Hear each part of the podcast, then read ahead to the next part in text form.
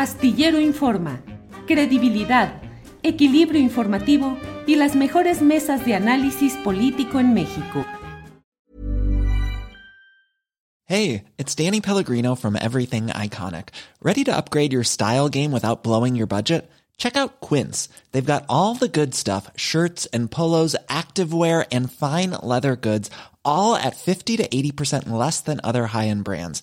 And the best part? They're all about safe, ethical, and responsible manufacturing. Get that luxury vibe without the luxury price tag. Hit up quince.com slash upgrade for free shipping and 365 day returns on your next order. That's quince.com slash upgrade. Hey, it's Ryan Reynolds, and I'm here with Keith, co star of my upcoming film, If, only in theaters, May 17th. Do you want to tell people the big news? All right, I'll do it. Sign up now and you'll get unlimited for $15 a month in six months of Paramount Plus Essential Plan on us. Mintmobile.com slash switch. Upfront payment of $45 equivalent to $15 per month. Unlimited over 40 gigabytes per month. Face lower speeds. Videos at 480p. Active Mint customers by 531.24 get six months of Paramount Plus Essential Plan. Auto renews after six months. Offer ends May 31st, 2024. Separate Paramount Plus registration required. Terms and conditions apply if rated PG. Víctor, buenas tardes. Hola, ¿cómo están? Buenas tardes. Un gusto saludar al público que nos escucha, a ti Julio, a Ricardo y a Guadalupe Correa. Muchas gracias. Al contrario, Ricardo Ravelo, buenas tardes.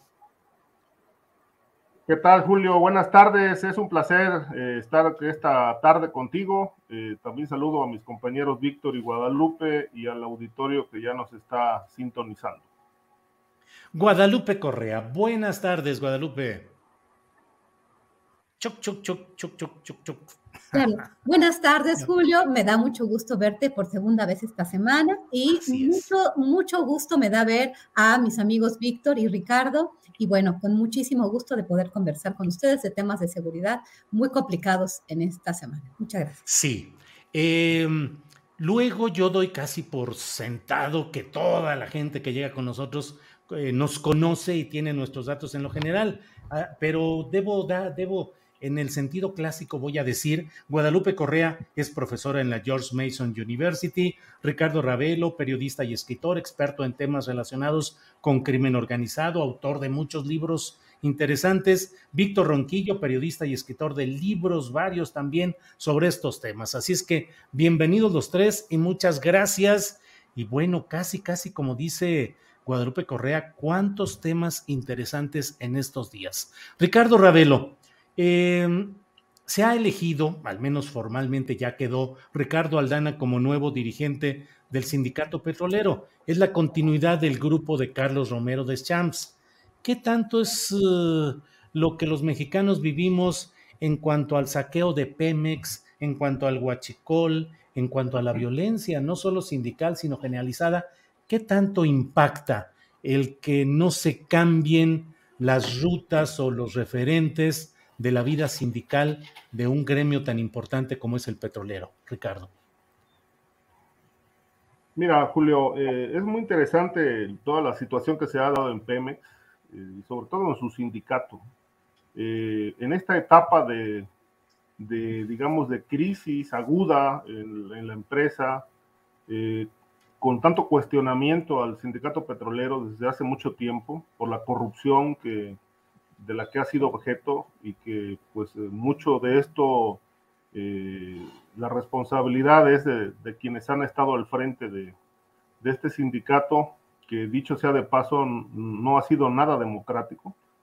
Eh, en esta ocasión eligen a Ricardo Aldana, que es un personaje de la misma calaña que Romero de Champs, que La Quina, es decir, es un personaje plagado de cuestionamientos por corrupción, por vicios y fallas, por negocios al amparo del propio sindicato. Y a mí me parece que, esta, esta elección que se llevó a cabo el lunes pasado, pues no, no, no significan vientos de cambio para el sindicato petrolero, sino una continuidad de la misma camarilla que ha estado usufructuando el poder en esa organización este, sindical.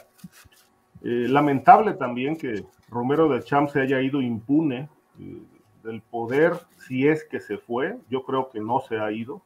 Ahí sigue a través de uno de sus aliados, cómplices, Ricardo Aldana, y creo que este, más allá del método de elección, si fue o no democrático, por lo menos presumen que hubo transparencia por este nuevo modelo de elección electrónica.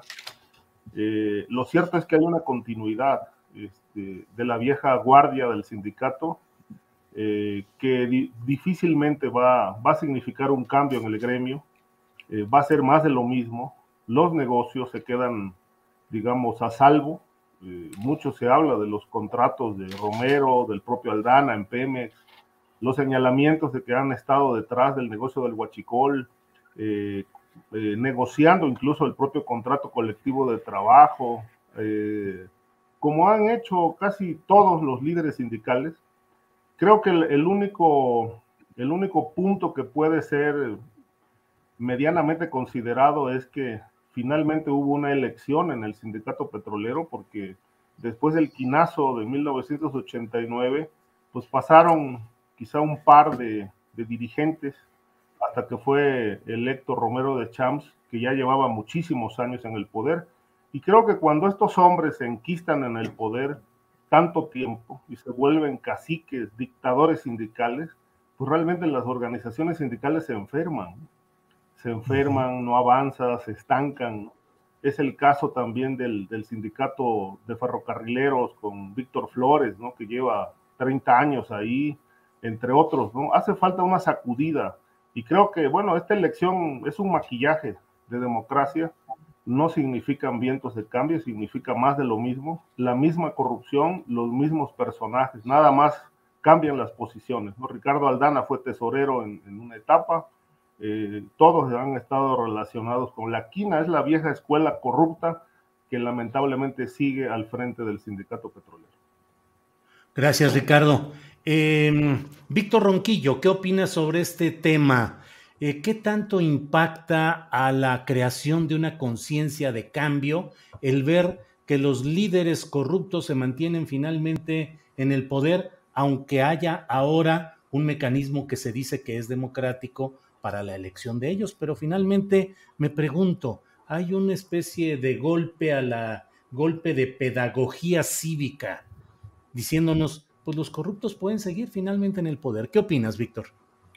Bueno, fíjate que yo me di un poco a la tarea de platicar con varios eh, compañeros de la disidencia de Pemex. Y digo compañeros porque a lo largo de los años he mantenido una relación con la Unión de Técnicos y Profesionales eh, Jubilados de Pemex.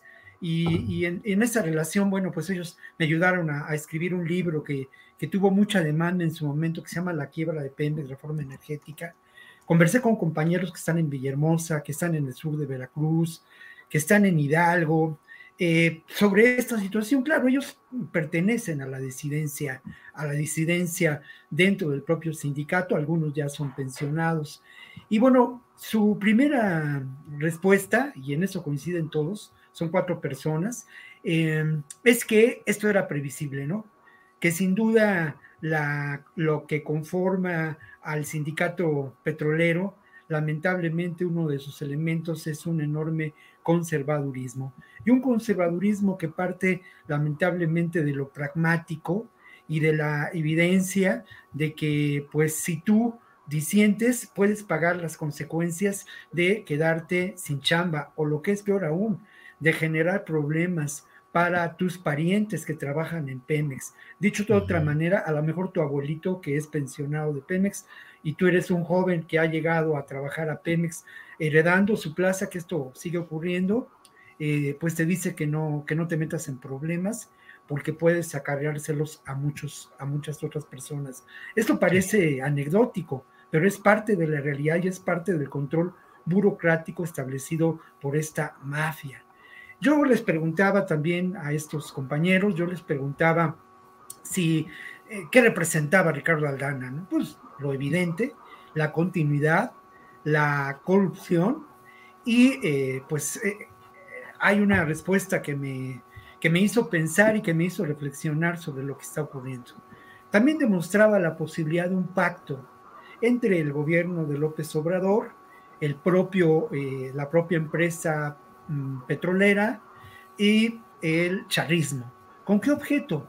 Pues con mantener un control eh, importante para llevar adelante proyectos que pueden considerarse eh, relacionados con la soberanía energética, aunque alguno de ellos pone en duda esta soberanía energética hasta que no se derogue finalmente la reforma energética de Peña Nieto, ¿no? Eh, yo les preguntaba si esto de alguna manera genera posibilidades y esperanza para una eh, democracia sindical que tanto hace falta en el país. Es obvio que la perspectiva de estas personas eh, es negativa ante esa, ante esa posibilidad.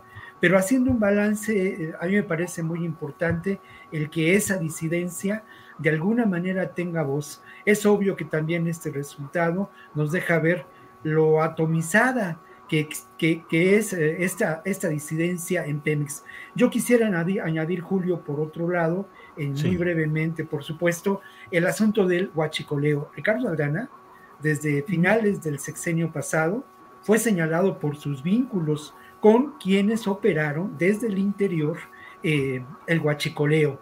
Es obvio que el huachicoleo tiene que operarse con eh, utilizando la infraestructura de Pemex y hay denuncias al respecto. Y hay denuncias que involucran directamente al DANA y a algunas secciones sindicales en las que mantiene, como ya fue evidente en esta elección, el control político, el viejo chavismo. Bien, Víctor, gracias. Eh, Guadalupe Correa Cabrera, hay quienes dicen que una definición de política es eh, lavarse las manos en aguas sucias. Eh, te pregunto, viendo la continuidad del grupo de Romero de Champs en, la conducción del sindicato petrolero, ¿es un acto de pragmatismo político que puede tener buenos resultados en cuanto a garantizar seguridad para proyectos importantes del actual gobierno? Eh, la presencia de estos grupos, por el contrario, se constituye en un problema de seguridad nacional. ¿Cómo ves el tema, Guadalupe? Lo veo muy delicado, lo veo muy delicado, Julio, y más eh, escuchando las declaraciones del presidente de la República que quiere mantener una postura, digamos, neutra con vistas a, una negociación, quizá a dejar hacer, dejar pasar. Eh, lo que dijeron mis colegas es totalmente cierto. Quiero enfocarme en el tema del huachicoleo y después contesto brevemente tu pregunta. Eh, exactamente como dice eh, Víctor Ronquillo, en el libro que trabajé yo por ocho años, Los Zetas Inc., Corporaciones Criminales Energía y, este, Guerra Civil en México, estaba obviamente eh, eh, tratando de entender la vinculación de los supuestos Zetas, ¿no? Con el huachicoleo. Y finalmente llego a la conclusión de que hay dos actores muy importantes que facilitaron de una forma avalada por, el, por las estructuras de gobierno, por el mismo Petróleos Mexicanos, comenzando desde el, bueno, desde mucho antes, ¿no? Las estructuras corruptas de Pemex este, se han dado desde mucho antes, ¿no? Y la relación de Ricardo Aldana con el Pemex Gate obviamente con todo el grupo de Romero de Champs, es de Champs, es, es, una, es una camarilla de entes corruptos que controlan el, el sindicato, pero entre ellos se, se protegen y es todo el sindicato. Entonces, por eso mismo, ellos aseguran estas, estas votaciones. ¿Y qué pasó con el huachicoleo? Hay mucha gente involucrada, pero mucha gente recibió eh, pues recursos de esto avalados por los mismos directivos de petróleos mexicanos. Eso es muy, muy, muy importante. Cuando empieza a subir el huachicoleo, este, con, desde la administración de Vicente Fox, poquito, pero ya con Felipe Calderón fue una cuestión que ya no, ya no, ya no se podía más. Y el director de Petróleos Mexicanos en ese momento, pues se hizo de la vista gorda y durante el sexenio de Enrique Peña Nieto esto fue exponencial. Hay dos actores importantes. Uno es el sindicato.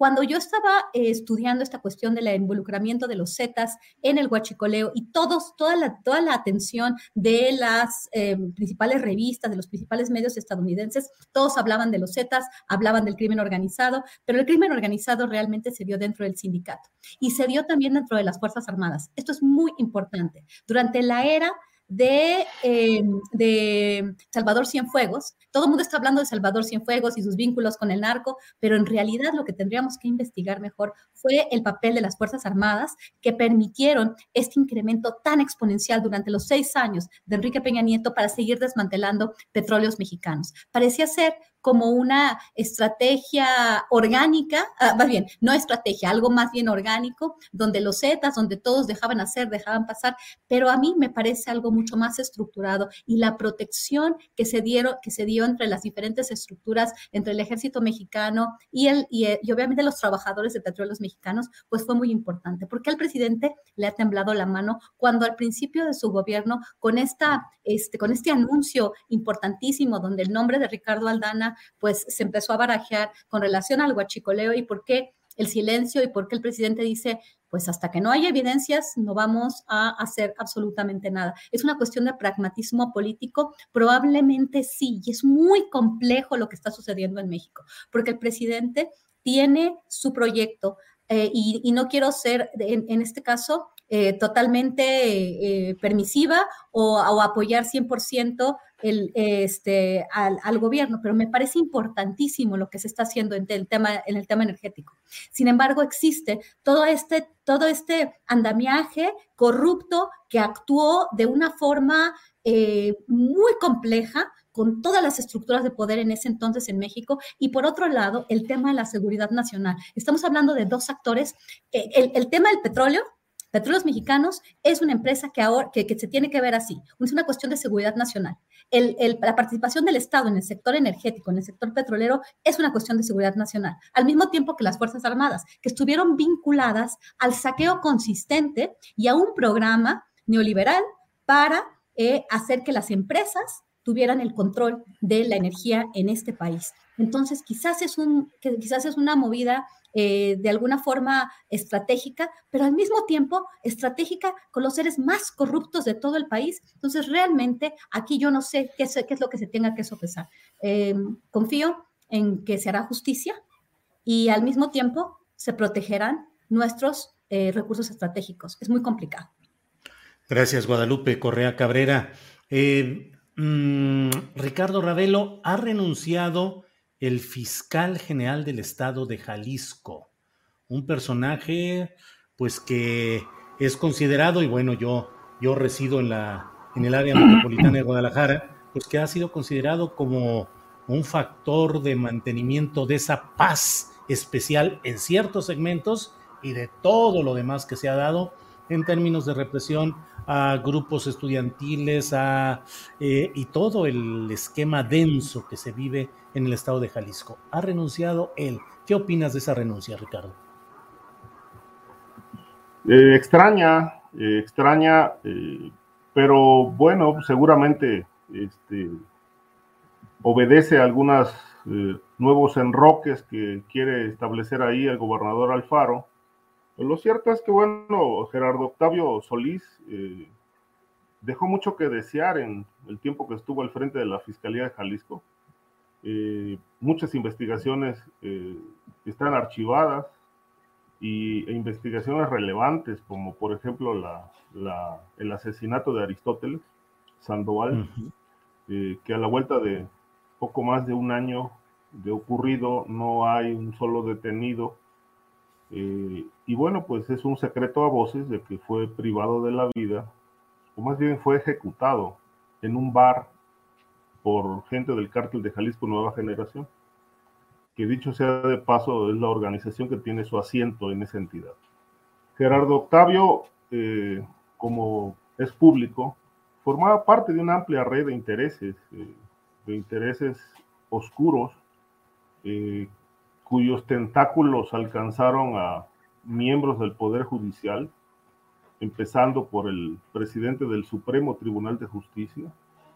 Y hay una amplia, amplia red de jueces vinculados a intereses de negocios, como lo hice público, eh, a través de un personaje eh, clave que es el cuñado de Alfaro, que es el que mueve, el que, el que mueve la, las teclas para obtener fallos judiciales favorables eh, para sus intereses o en contra de sus enemigos.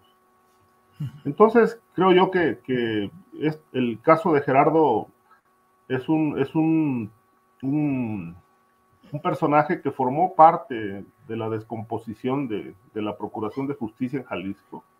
Hay muchísimas quejas de gente que, que ha denunciado abusos de autoridad, ha, denunciado persecución, eh, despojo de propiedades, eh, despojo de incluso hasta de familiares, ¿no? Hay una señora por ahí que, muchas señoras que se quejan de, cómo les han quitado a sus hijos los, eh, los esposos después de los divorcios que han enfrentado, precisamente con pagándole a, miembros del Poder Judicial para mantener, este, mantener eh, la custodia de los hijos en favor de quien la demanda. es muy conocido también cómo se fabrican delitos. Si quieren realmente fregar a alguien, pues le arman una acusación falsa, lo cargan con droga, con armas, pero le arman todo un asunto, lo consignan y a través de estos jueces corruptos, pues meten a la cárcel a la gente que les incomoda. Esa es la justicia en Jalisco, así se ha procurado la justicia.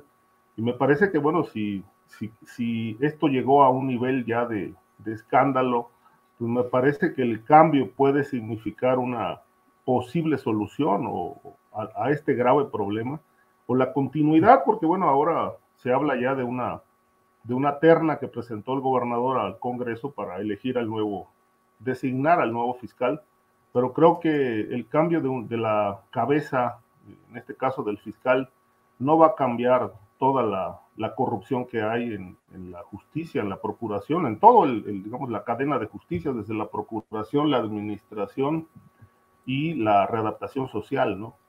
Eh, lamentablemente hay, hay, toda esta cadena está contaminada de intereses eh, y lo más grave es que, bueno, son intereses tanto de negocios, porque la justicia en Jalisco se compra y se vende, de acuerdo con la información que yo he consultado y sigo consultando, sino que además también este, hay una fuerte injerencia del crimen organizado a nivel de todos los poderes, este, empezando por gente del cártel de Jalisco ligado a intereses políticos en, en, esa entidad.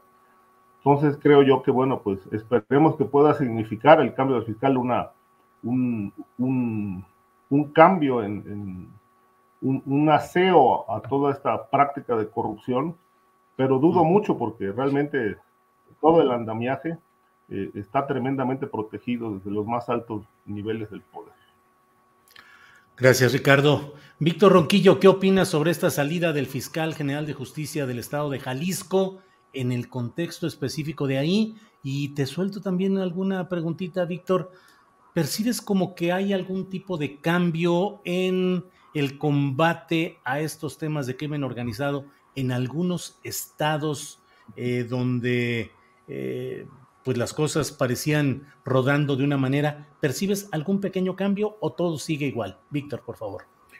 Bueno, lo primero que hay que decir es que este personaje corresponde de alguna manera a lo que podemos considerar el establishment político, ¿no? O sea, es un personaje que ha ocupado distintos espacios de gobierno a lo largo de los años, que tiene una presencia de mucho tiempo también en la Procuración de Justicia. Y esto lo menciono porque la semana pasada yo hacía una reflexión sobre con quién gobiernas, quiénes son los eh, aliados para la posibilidad de construir un gobierno que puede ser distinto eh, para una nueva organización política como movimiento ciudadano. Nueva también, pues de manera entrecomillada.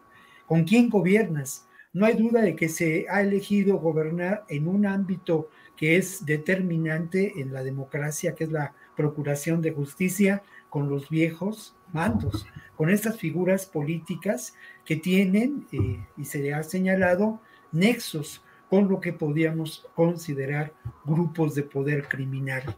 Este es el caso de este personaje. Llama la atención, y ya lo mencionabas, Julio, cómo si uno revisa la información, eh, digamos, a lo largo de varios meses de lo que ocurre en el estado de Jalisco, y uno se encuentra una situación de enorme violencia en muchas regiones. En Guadalajara las ejecuciones, las desapariciones que en otro momento y no hace mucho se dieron de manera constante, habían disminuido.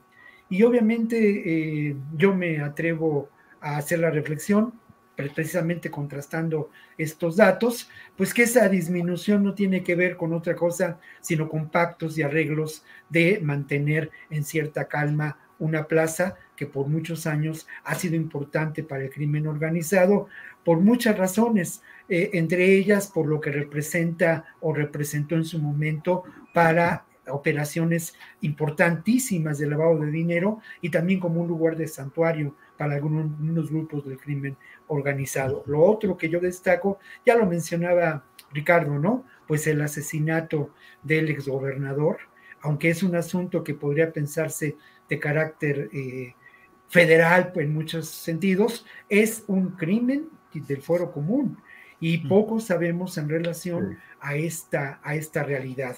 Eh, lo que me preguntas, mira, yo esta mañana y, estoy preparando un reportaje que no, pues siempre el, asunto de los reporteros es que si vamos a lograr que salga al aire o no salga al aire, mm. siempre es una, una, una lucha, ¿no? Un duelo, como dice el maestro Jaime López, con, con muchos espacios, ¿no? Para, para lograr publicar. Y el, y el reportaje tiene que ver con lo que está pasando en estos momentos en Guerrero, ¿no? Por una parte hay una evidencia eh, de la presencia de lo que sí podemos considerar grupos narcoparamilitares en la región de Chilapa de Álvarez, pero por otro lado también existe, y hay que mencionarlo, pues la estrategia ¿no? del gobierno federal para establecer posible, una posible ruta de transformación de esta realidad que va del despliegue militar y de la Guardia Nacional al, a la expansión de la política social. Es posible que esto dé resultado. A mí me parece que es muy difícil porque tiene que, eh, digámoslo así, abatir estos mecanismos de control político establecidos por el cacicazgo en Guerrero desde hace muchos años. El ejemplo mayor es lo que ocurrió en Iguala cuando el caso Ayotzinapa, Julio. Sí. Bien, Víctor, muchas gracias. Guadalupe Correa, ya hemos hablado del tema en lo general de lo que ha sucedido con esta renuncia del fiscal general de Jalisco. Si nos haces favor de referirte a esto, pero además quisiera preguntarte, Guadalupe, ¿ha servido todo este cambio de las Procuradurías de Justicia a las fiscalías autónomas que en muchos estados como Jalisco, como Guanajuato, como Guerrero, están entregadas a los poderes de los gobernadores o en el caso federal, ¿es realmente autónomo Gertz Manero? ¿Qué ha significado o ha sido solamente esto del paso a las fiscalías autónomas? Pues simplemente una narrativa de simulación más en la institucionalidad mexicana, Guadalupe. Pues es simplemente y es llanamente una simulación. Es simplemente un cambio de nombre de Procuraduría a Fiscalía. Creo que no hemos trabajado en los procesos para hacer realmente a la investigación judicial una, una investigación independiente. ¿Por qué sucede eso? Eh, sucede eso a nivel federal, pero también eh, creo, que, creo que el estudio de cómo, de cómo realmente articular un organismo independiente que haga verdadera investigación judicial, yo creo que todo esto está, no, o sea, en primer lugar, en el programa, cómo asegurar esta independencia creo que ahí está muy, eh, ahí, ahí es, aquí es lo clave, ¿no? Lo propone el Ejecutivo, el Ejecutivo del Estado. Entonces pone sus ternas, en este caso va a ser una, en el caso de, Jalisco, una persona, si, no mal recuerdo, Luis, eh, Joaquín Méndez Ruiz, que supuestamente ah, el día de ayer era la única propuesta del gobierno para, para, para ser el titular de la dependencia en el Estado de Jalisco, pero este, estos procesos, yo creo que el proceso en sí está mal y los incentivos también. Es pura simulación. Desde la Procuraduría Federal de la, de la Fiscalía General de la República, eh, con, con eh, el, liderazgo de, de Gertz Manero, que, que, de alguna forma está tratando de hacer cosas creo que vamos a tener tiempo de platicar eh, lo que sucede con el secretario de Seguridad Pública de Aguascalientes, que también es un tema muy importante, eh, pero no, esto no está cambiando. En el tema de Jalisco en particular, y aquí sí todos los detalles los conoce mucho mejor Ricardo Ravelo y pues tú también, porque ustedes se han abocado a estudiar ese estado. Lo que sí es interesante saber y, e, e interesante mencionar acerca del caso de Gerardo Octavio Solís Gómez, que sale y dice, bueno, ya mis problemas de salud o, no sé, atender mis cuestiones personales, mis cuestiones de salud, después de todo lo que sucedió. Eh, esta vinculación mafiosa eh, eh, o aparentemente mafiosa entre las autoridades de todos los niveles en el Estado con el crimen organizado, como bien se, se mencionó, ¿no? Estamos hablando de la cuna del cartel Jalisco Nueva Generación, que es como se dice, el estado de Jalisco. También estamos hablando de un estado en el cual un exgobernador fue asesinado en, un bar de la ciudad de eh, Puerto Vallarta, Aristóteles Sandoval.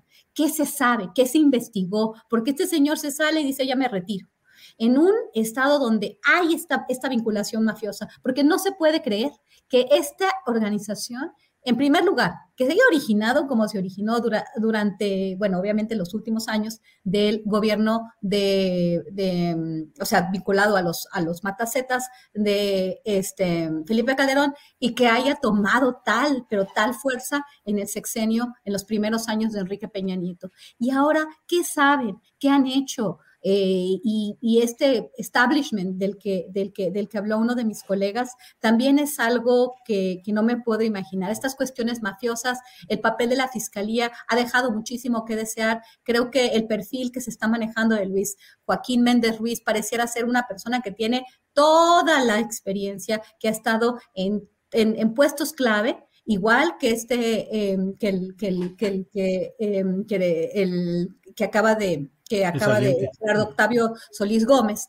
este, pero pues están muy vinculados a todos estos grupos de la delincuencia organizada, no solamente en Jalisco, sino en todo el país. ¿Cómo limpiar esto cuando ni siquiera el plan para hacer efectiva la independencia de las fiscalías se puede, se puede hacer una realidad? Estamos en un problema enorme, porque desde el nivel federal la Fiscalía General de la República no está dando el ancho. Gracias, Guadalupe. Correa Cabrera. Em, Ricardo Ravelo, pues se dio el caso de Tijuana con Lourdes Maldonado, eh, anteriormente con Margarito Martínez, eh, y bueno, han seguido las agresiones y em, cómo ha estado el mecanismo de protección a periodistas luego de estos incidentes que tuvieron, que generaron una marcha nacional o una movilizaciones nacionales de protesta, pero ¿qué ha seguido? ¿Cómo estamos, Ricardo Ravelo? Mira, Julio, pues lo que, lo que sale a flote son las fallas del mecanismo de protección a periodistas, eh, sobre todo a partir del caso de Lourdes Maldonado, que estaba incorporada a este, ella tenía una vigilancia, eh, no, no de manera permanente, pero sí, digamos, eh, o fija en su domicilio, pero sí tenía una presencia eh, permanente en determinados horarios del día y de la noche para, este, pues, salvaguardar su, su vida, porque ella ya, ya había planteado, obviamente, el riesgo que corría a partir del juicio laboral que que se abrió tras su demanda por el despido injustificado de, de las empresas de Jaime Bonilla. Y entonces, pues con todas estas presiones que, a las que eh, estuvo sometida, pues eh, creo que fue más importante mantener, digamos así lo consideró ella y así me lo han comentado algunos colegas de, de allá, de Baja California, que era importante este, mantenerse con el, el mecanismo eh, activado en su favor eh, a fin de evitar pues eh, algún tipo de secuestro o incluso lo, la, la muerte misma. Jewelry isn't a gift you give just once. It's a way to remind your loved one of a beautiful moment every time they see it. Blue Nile can help you find the gift that says how you feel and says it beautifully with expert guidance and a wide assortment of jewelry of the highest quality at the best price. Go to BlueNile.com and experience the convenience of shopping Blue Nile, the original online jeweler since 1999. That's BlueNile.com to find the perfect jewelry gift for any occasion. BlueNile.com. Hey, it's Danny Pellegrino from Everything Iconic. Ready to upgrade your style game without blowing your budget? Check out Quince. They've got all the good stuff shirts and polos, activewear, and fine leather goods, all at 50 to 80% less than other high end brands. And the best part? They're all about safe, ethical, and responsible manufacturing. Get that luxury vibe without the luxury price tag. Hit up quince.com slash upgrade for free shipping and 365 day returns on your next order. That's quince.com slash upgrade. Eh, sin embargo, eh, en días previos a su asesinato, por razones que todavía no se explican, la policía cambió los horarios, cambió, digamos, el, rondín habitual que traía en, su entorno inmediato, este, de tal manera que el día que ella llegó a su domicilio a cierta hora, pues no, no se presentaron, no hubo presencia de, de la gente que estaba a cargo de su custodia. Y bueno, ahí fue cuando eh, lamentablemente le dispararon. En el resto de los compañeros asesinados, eh, en realidad este, desconozco si estaban o no en, en, el mecanismo. El caso de, del periodista de Veracruz, creo que no, no, no, no, era, no formaba parte. Pero eh, este caso de, de, Baja California ha llamado mucho la atención precisamente por eso. Y creo que de ahí la protesta, la, las marchas que surgieron, se dieron, se organizaron, para exigirle al gobierno eh, revisar el mecanismo de protección, ¿no? Hay demasiadas, demasiados cuestionamientos, ¿no? Uno de los centrales, recuerdo, fue, no, no es reciente, sino ya tiene varios meses, es que el, el programa se, digamos, otorga la seguridad a, a, ciertos periodistas que lo han demandado eh, de manera mixta. Por un lado está la Guardia Nacional y por otro lado una empresa privada que eh, hace la tarea de coadyuvancia con, con, en este mecanismo y que está contratada por la Secretaría de Gobernación para este propósito. Se dijo que esta empresa este, pertenecía a Genaro García Luna este, y que lamentablemente muchos periodistas habían perdido la vida después de haberse incorporado al programa. Después, eh, el, licenciado Encinas eh, salió al paso de estos cuestionamientos y dijo que no tenía absolutamente nada que ver la empresa eh, este tema se discutió muchísimo en las mesas de seguridad, según me han comentado, cuando estaba la señora Sánchez Cordero al frente de la Secretaría de Gobernación. Ahí se, eh, hubo una mesa en particular donde se puso el tema a discusión. La empresa que otorga el servicio es de García Luna. Uh -huh. Y en aquel momento, según me comentan, la secretaria de gobernación dijo, bueno, pero ¿cuál es el problema? Si está funcionando, pues no hay que quitarla, ¿no? Después, con el cambio que hubo, pues se, se manejó oficialmente que, que, no tenía nada que ver con García Luna. El asunto es que, bueno, hay muchísimas dudas, este, en la que yo creo que está faltando que, que los funcionarios a cargo del, del mecanismo realmente rindan cuentas hagan transparente todo este asunto, se aclaren dudas, porque lamentablemente siguen ocurriendo muertes. Este, esto que mencionabas de Margarito, es el, el, periodista que, bueno, fue el del primero que asesinaron en la semana trágica en la que murió también Lourdes Maldonado.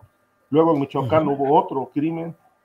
Uh -huh. este, y bueno, han seguido ocurriendo asesinatos que se van sumando a una larga lista de, de, muertes y desapariciones de periodistas que yo creo que ya es momento, Julio, de que el gobierno realmente aclare qué pasó, porque digamos, desde los casos de Veracruz, allá por el año 2012, eh, que hubo una, hubo una crisis de, de seguridad muy fuerte contra periodistas que fueron asesinados, descuartizados, decapitados, desaparecidos, todos esos expedientes que yo en algún momento tuve la oportunidad de revisar pasaron a, a, a, la Fiscalía General de la República, antes PGR, porque había tintes de que el crimen organizado estaba detrás de estas muertes. ¿no?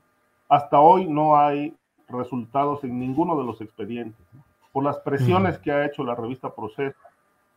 El caso Regina Martínez fue atraído por la Fiscalía General de la República y, lo reabrieron porque prácticamente ya lo habían cerrado con el móvil del robo. Este, una cuestión bastante aberrante porque el tema de la del el tema periodístico, el tema de sus investigaciones, sobre todo las últimas que, publicó Regina Martínez, donde señaló ahí a personajes activos en la política veracruzana, priistas, ligados al crimen organizado, lamentablemente es un elemento que no se incorporó al expediente. Y, el gobierno de Duarte y las administraciones que siguieron en Veracruz eh, mantuvieron la investigación este, prácticamente archivada. No hubo ningún avance eh, al respecto. Ahora se está explorando la línea del crimen organizado y finalmente se está revisando el trabajo periodístico que durante varios años se dejó de lado por seguir la línea del móvil, una, una línea que realmente desviaba totalmente eh, al el, tema del crimen organizado y a estos personajes ligados al poder. Este, entonces, bueno, tenemos un tema de impunidad atroz con el caso de los periodistas. No, la única investigación que está aclarada es la de Miroslava en Chihuahua y la de Gregorio Jiménez de Coatzacoalcos, Veracruz, que fue decapitado. Fueron dos casos que, donde hay detenidos y están aclarados, pero por lo menos hay una veintena de asuntos impunes. Bien, Ricardo, gracias. Víctor Ronquillo, eh, tenemos muchos temas interesantes, la verdad, en este día, así es que voy a ir proponiendo algunos otros. Eh, Víctor, Em, fue detenido el secretario de Seguridad del gobierno de Aguascalientes, gobierno eh, que ejerce eh, un militante del Partido Acción Nacional. Lo detuvo la Fiscalía General de la República. ¿Qué lectura tienes de este hecho, Víctor Ronquillo? Bueno, creo que lo primero que hay que señalar es que, sin duda, y esto es evidente, están incrustados todavía en los aparatos de seguridad pública, de procuración de justicia, quizá también elementos que formaron parte de la estructura de poder durante el gobierno de Felipe Calderón y la Secretaría de Seguridad Pública a cargo de García Luna. Elementos, elementos de poder, ¿eh? no me equivoqué, lo subrayo, como es el caso de, esto, de este personaje. Eso es lo, primero que hay que, que, hay que mirar. Lo otro, a mí me parece que es eh, muy interesante que se le detenga y que se le detenga bajo la acusación de tortura, además de abuso de autoridad. Esto es un precedente importante en términos del cargo que ocupa, ocupaba este personaje. No hay duda, por otro lado, que corresponde también pues a una pugna política que sin duda veremos eh, agudizarse a lo largo de este año, en donde hay elecciones en estados eh, claves de alguna manera en términos de lo que podemos considerar la seguridad como es como es Tamaulipas. Hay elecciones también y no podemos olvidarlo en Aguascalientes. Y obviamente hay una respuesta que deja mucho que desear sobre la actuación de esta persona en Aguascalientes, ¿no?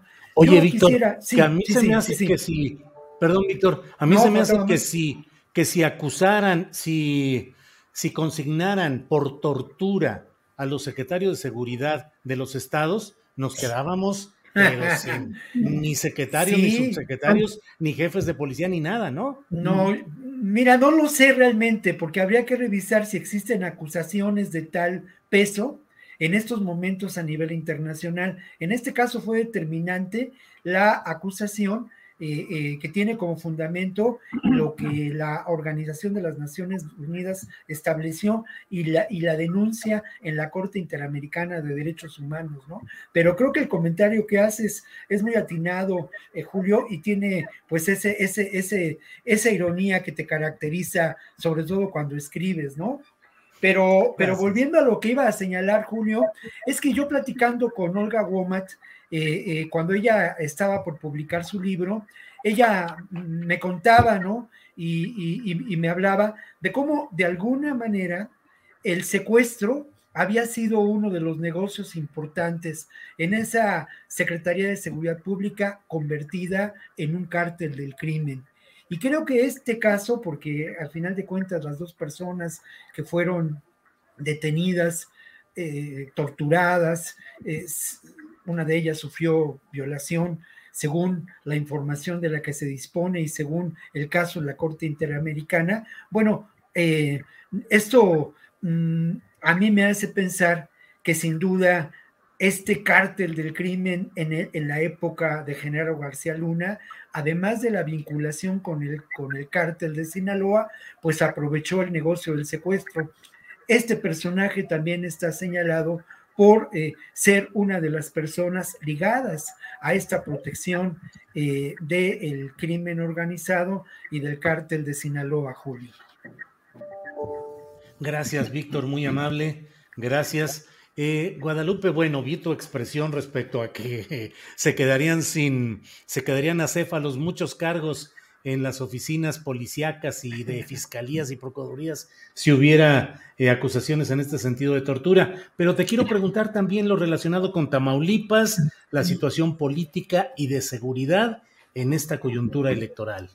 Tamaulipas es una cuestión muy complicada y estaba pensando precisamente en el estado de Tamaulipas, estaba pensando en pues, la procuración de justicia y la tortura y los casos que, he venido estudiando y que he venido denunciando en esta, y bueno, obviamente también otras administraciones estatales.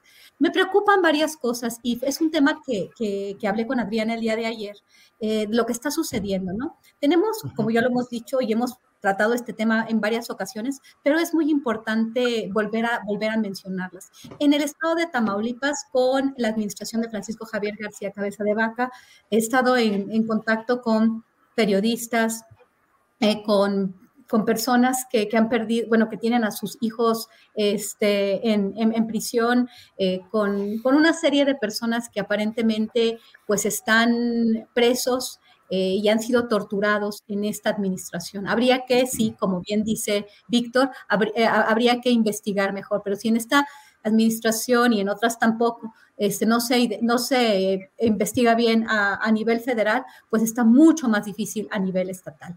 Tuve también la oportunidad de hablar con Susana Prieto Terrazas, me comentó su, su caso con los dos gobernadores, principalmente con el gobernador eh, Francisco Javier García Cabeza de Vaca, y lo que ha sucedido durante este sexenio es terrible. ¿Qué está pasando ahorita? El, el, gobernador eh, de Tamaulipas tenía un caso de desafuero abierto, se aprobó este caso de desafuero, se le da, se le, se le da un, este, se le, se le da un amparo y finalmente él está tranquilo y contento. Este, empieza pues ya la pre-campaña eh, ya, hay, ya, ya se elige quiénes van a representar a las dos grandes fuerzas políticas hoy por hoy en el estado de Tamaulipas, el PAN y quien se le una, y Morena y quien se le una. Eh, el truco Verástegui, por un lado, que es un hombre que tiene muchísimo colmillo, muchísima experiencia política, un hombre de cabeza de vaca, una persona que también tiene aparentemente, según lo que dicen las redes sociales, algunos medios locales, algunos testimonios de muchas de las personas con las que he hablado, tiene pues varios cadáveres en el, en el, en el como dicen, ¿no? Así, en sentido figurado, ¿no? Porque luego este, los gobernadores y todo, aunque están, aunque todo el mundo dice algo, cuando alguien dice este, o, o, trata de, vincularlos, pues nos pasa lo que, lo que le pasó a nuestro, a nuestro colega y amigo Ricardo Ravelo, este, o por ejemplo también a Sergio Aguayo y a, y a muchos otros, ¿no? Este, entonces, en este momento se, se elige a Américo Villarreal, en esta coyuntura pareciera ser que Morena después de todos estos, eh, pues, todos estos escándalos, toda esta problemática, esta aparente vinculación del gobernador con lavado de dinero, tráfico de influencias, guachicoleo y una serie de, este, de delitos que no se le han probado, pero que, y tampoco se, le se, puede llevar a juicio precisamente por este amparo.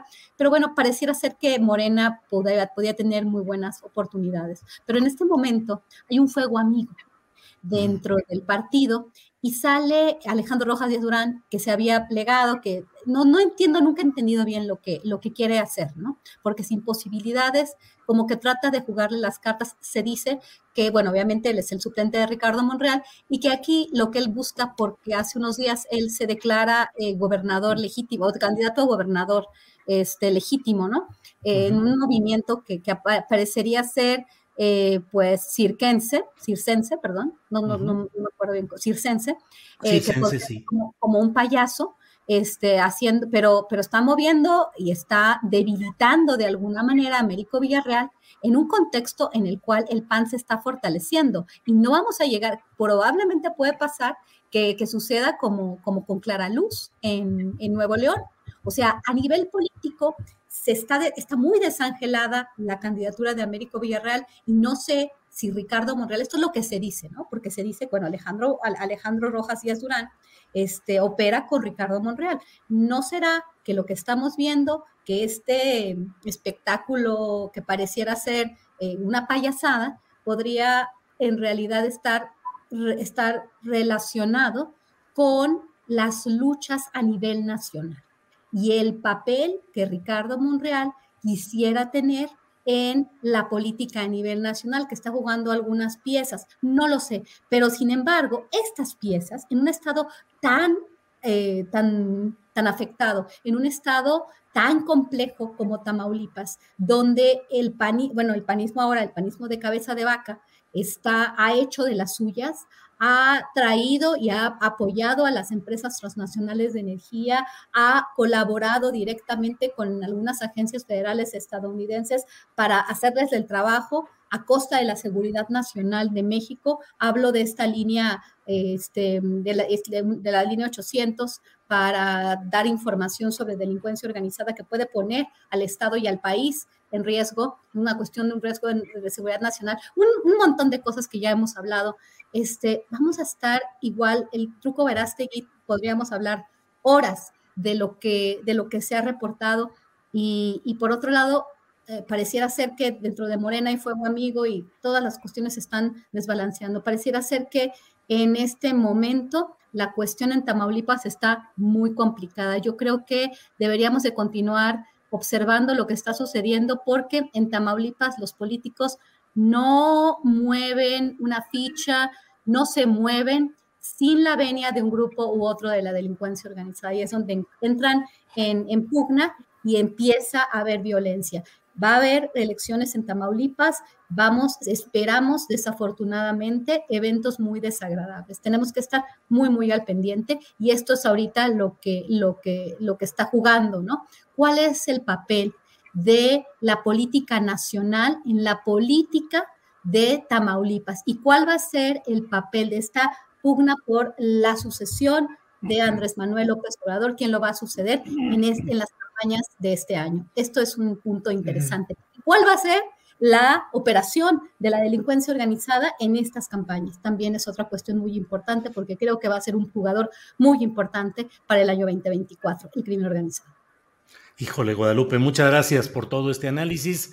Eh, bueno, son las 2 de la tarde con 53 minutos. Recuerden que termina esta mesa de análisis sobre temas de seguridad y tenemos luego información relevante con Adriana Buentello y una entrevistita pequeña que hará sobre el programa de hoy del Palo de la Piñata a las 8 de la noche. Así es que por favor síganos acompañando.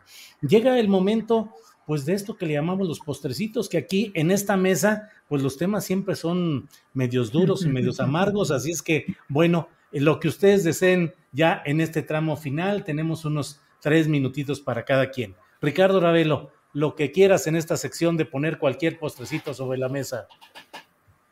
Sí, Julio, mira, me llamó mucho la atención todo este planteamiento que hizo Guadalupe sobre el, eh, Tamaulipas.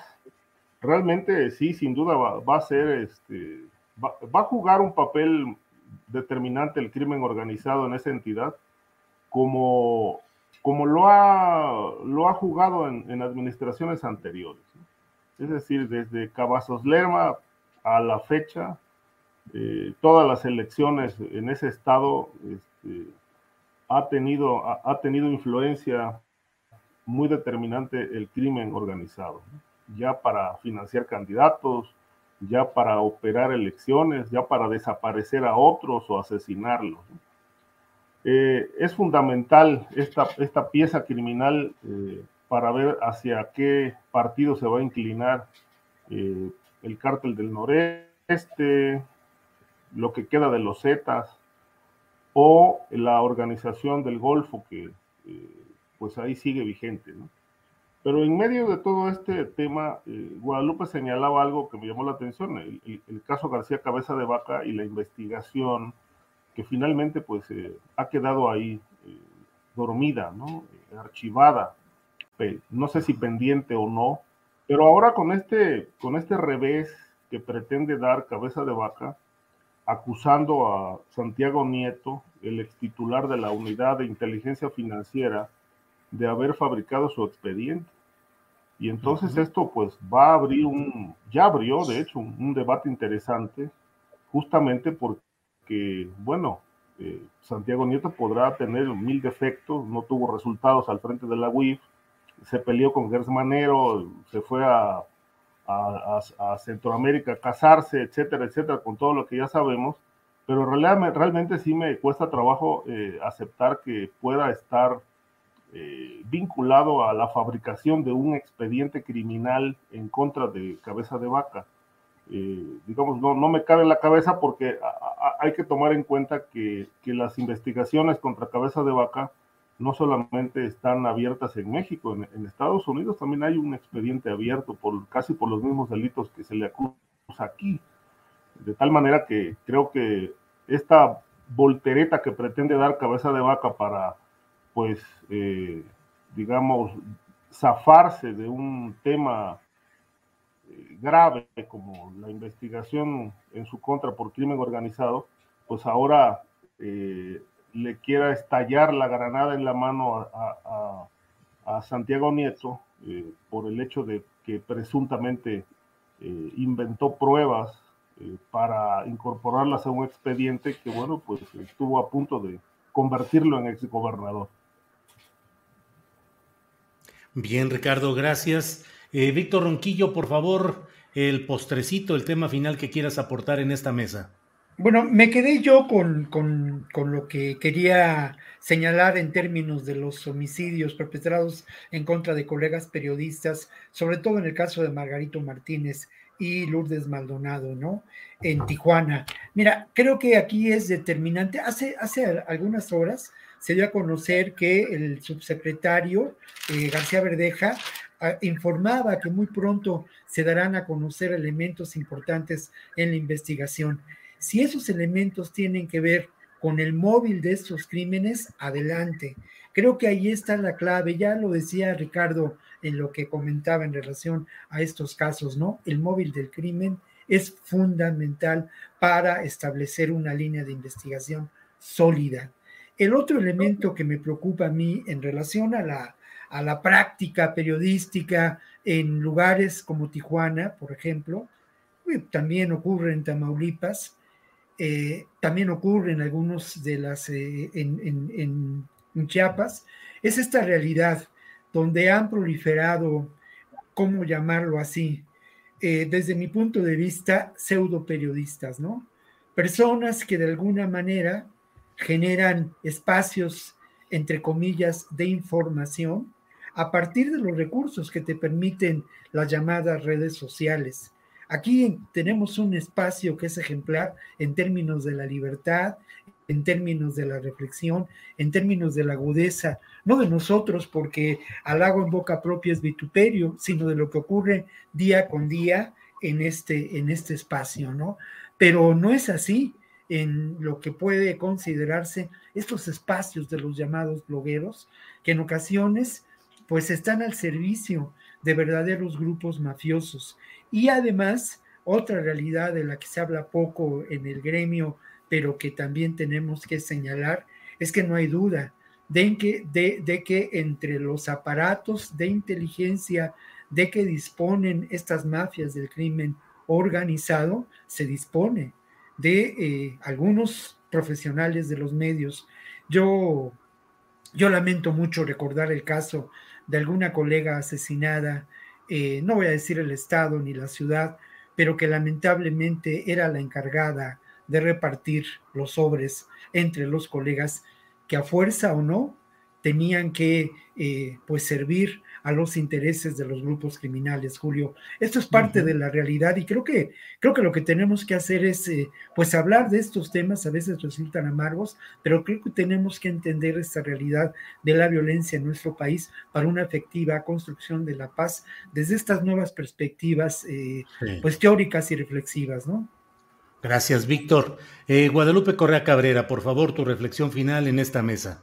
Claro que sí, voy a ser breve, trataré de ser breve más bien. En el tema de Tamaulipas, eh, quiero hacer como una sugerencia. Yo creo que sería muy interesante que pudiéramos armar una mesa entre nosotros, entre los cuatro, para hablar más allá del tema, porque, ay, Ricardo Ravelo tocó unos temas que dan para muchísimo y se me olvidó también este, meter muchos temas eh, importantes eh, relacionados con lo que menciona, los posibles pactos, por qué cabeza de vaca está como está, y bueno, también la cuestión de los, de los energéticos, de las eólicas, del, gas y el petróleo, muchos otros temas. Yo creo que sería, te lo, te lo, te lo sugiero, eh, sería muy importante seguir hablando de esto. Me faltaron muchas cosas, quería hacer esa afirmación.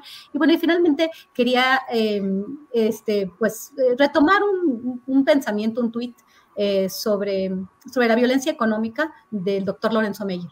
Lorenzo Meyer dice, la violencia económica tiene lugar cuando las decisiones políticas a nivel estructural están diseñadas para favorecer a los más ricos y poderosos, lo que perjudica de una manera directa al conjunto de la población. Lo retoma de un reporte de Oxfam de este año, del primero de, perdón, del 18 de enero.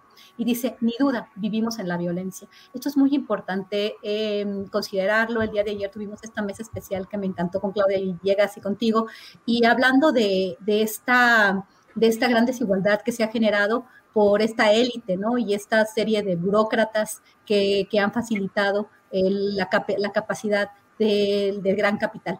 Y esto me remonta también al caso de Tamaulipas y a la protección que ha dado cabeza de vaca a estas grandes empresas energéticas transnacionales. Vivimos una violencia económica, una violencia que nosotros en, esta mesa estamos analizando, pero que no, no nos hemos reparado a ver este tema de quién gana de toda esta violencia, de las compañías productoras de armas, del, del, del, del este, de todos estos fabricantes de, tecnología y, bueno, de los bancos y todos ellos, todos aquellos los facilitadores de las estructuras para lavar dinero y para, para continuar con esta cuestión. Entonces, bueno, nada más, nada más terminar con esa, con esa reflexión. Gracias, Guadalupe Correa Cabrera. Tomo eh, la sugerencia que haces, ya nos pondremos de acuerdo eh, en mensaje privado con Ricardo, con Víctor, por la vía de Adriana y un servidor, para ver cómo podemos organizar la próxima mesa, que puede ser efectivamente sobre pues esa influencia o presencia de los factores oscuros en las próximas elecciones. No sé si solo Tamaulipas o vemos de los demás estados, pero podemos ir haciendo una un análisis o estado por estado en lo general. Con mucho gusto lo vemos y es una muy, muy buena idea. Pues eh, Ricardo Ravelo, muchas gracias y buenas tardes. Gracias, Julio. Como siempre, un placer. Grandes temas, grandes polémicas, interesantes. Este, creo que va a ser muy, muy productiva también esta mesa de Tamaulipas, porque en efecto ahí, ahí hay muchas cosas todavía que sacar a, a la luz. Gracias y pues no me despido de mis compañeros. Buen fin de semana. Igualmente. Eh, Víctor Ronquillo, gracias y buenas tardes. Muchas gracias a todos y bueno, pues es un gusto, como siempre, estar aquí en este espacio, Julio. Un abrazo para todos y obviamente un saludo para el público que, que nos ha escuchado. Gracias. Guadalupe, gracias y buenas tardes. Muchas gracias, muy buenas tardes a ti, Julio, a Víctor y a Ricardo y estamos en contacto y nos vemos el próximo jueves. Gracias. Así es. gracias. Hasta luego.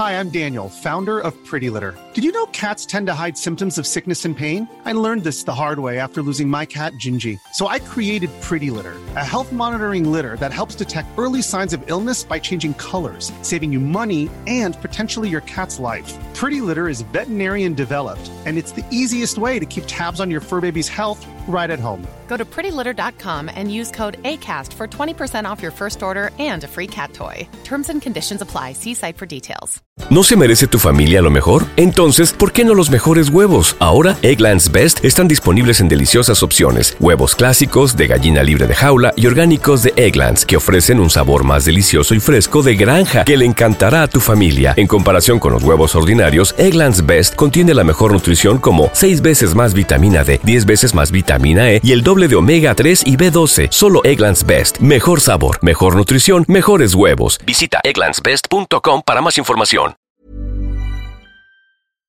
Para que te enteres del próximo noticiero, suscríbete y dale follow en Apple, Spotify, Amazon Music, Google o donde sea que escuches podcast. Te invitamos a visitar nuestra página julioastillero.com.